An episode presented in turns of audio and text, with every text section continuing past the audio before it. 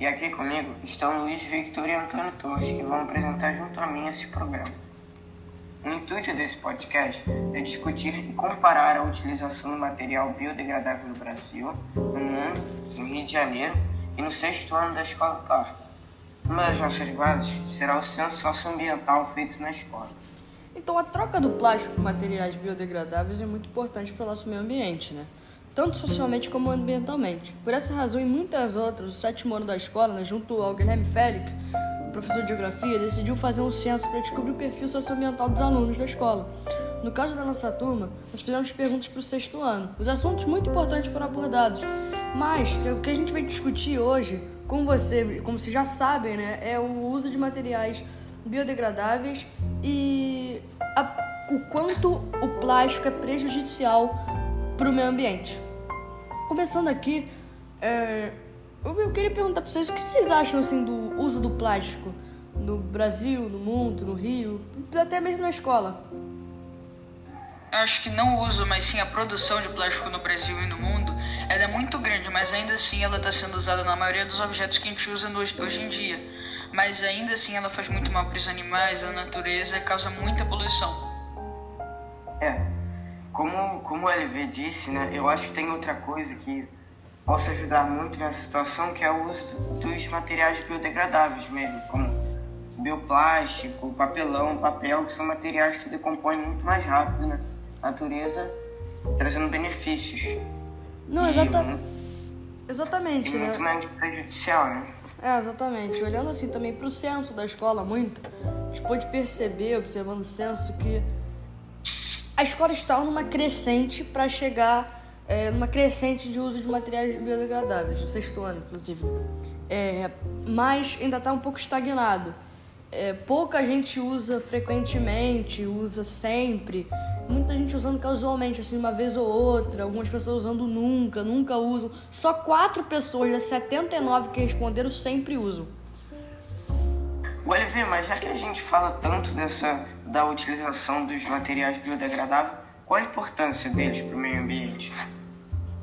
Os produtos biodegradáveis são de origem natural e sua decomposição não prejudica o meio ambiente, podendo até mesmo ser benéfica por uma forma de energia para micro-organismos. Ao contrário do plástico, que demora mais de 500 anos para se decompor e sua produção é extremamente poluente. Doutores, e qual é a previsão de produção, assim, mais ou menos, do bioplástico no mundo? Uma pesquisa feita pela European Bioplastic mostra mais ou menos a, a previsão da produção de plástico e bioplástico de 2011 a 2024. Esses dados mostram que em 2022 o previsto é que o mundo produza 1.286 toneladas por mês de bioplástico, enquanto a quantidade produzida de plástico vai ser de 1.053 toneladas por mês. Por mais que não pareça que seja uma grande diferença, o mundo está em uma crescente na produção de bioplástico.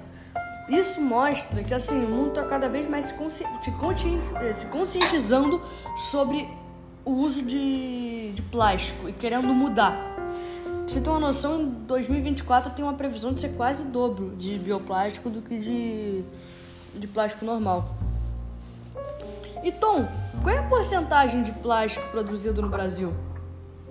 É, no Brasil a quantidade de plástico produzida é bastante assustadora, sendo ele o material mais produzido aqui no nosso país. Em uma pesquisa feita pelo IBGE em 2017, mostra que 38,85% do material produzido no Brasil é plástico, sendo que os outros 61,15% são vidro, metal, testes para embalagens, madeira, papel, cartolina papel ondulado. Isso mostra que o Brasil está produzindo muito plástico.